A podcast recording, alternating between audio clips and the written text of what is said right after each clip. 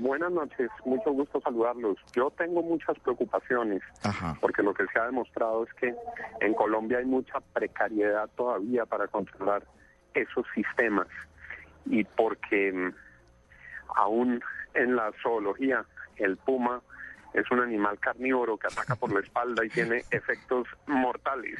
Bueno, pero en la zoología no nos vale 100 mil millones de pesos. Pero la, pregunta, eh, senador Lozano, es, ¿esto no se viene haciendo ya?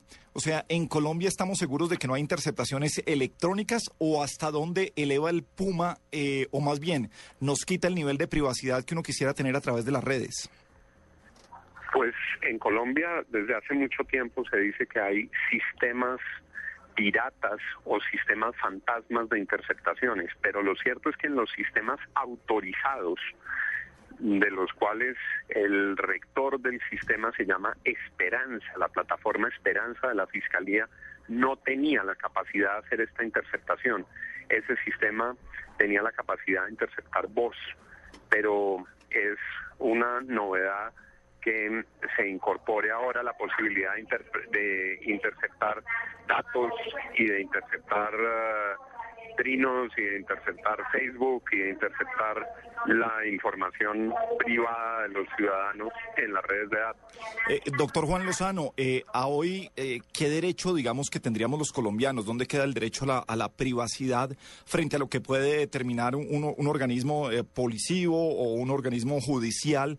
¿Cuál es el derecho que yo tengo como colombiano? Hay que decirlo con toda claridad por más sistema Puma, la policía no puede interceptar las comunicaciones privadas de los colombianos sin orden judicial, no lo puede hacer. Si hablan de lo que mencionan como inteligencia preventiva, eso es ilegal, eso es criminal. A la gente no le pueden interceptar su comunicación privada y la única manera de hacerlo es con una orden del fiscal. Entonces, ahí hay una norma que no puede ser transgredida. Esa plataforma Puma no puede de ninguna manera aplicarse a buscar datos de la gente por el azar o por inteligencia preventiva o por diligencias preliminares. Solamente, y eso lo manda la Constitución y lo ratifica la ley, a un colombiano le pueden interceptar sus comunicaciones cuando media una investigación, cuando se le vincula a una causa criminal y cuando en esa causa el fiscal autoriza la interceptación. Lo demás es absolutamente un delito. Eh, ah, finalmente, doctor Juan Lozano, eh, implementar el, el, PUMA, esta plataforma única de monitoreo y análisis, eh, ¿cuál es el papel que podría jugar el Senado y la Cámara si no necesariamente tiene que pasar por ahí porque ya está en documento COMPES y lo harían directamente pues las autoridades? ¿Hay algún papel que puedan jugar? Claro, el del control político. De hecho, no pasó y esto lo advertimos en un debate que yo cité hace unos tres meses y en ese debate se estableció una necesidad de coordinación entre la Fiscalía y la Policía que en mi sentir y en el de los senadores que me acompañaron en el debate no se estaba dando. El Congreso tiene que hacer control político, claro, lo montaron sin pedir autorización del Congreso, claro. lo montaron con una autorización ejecutiva.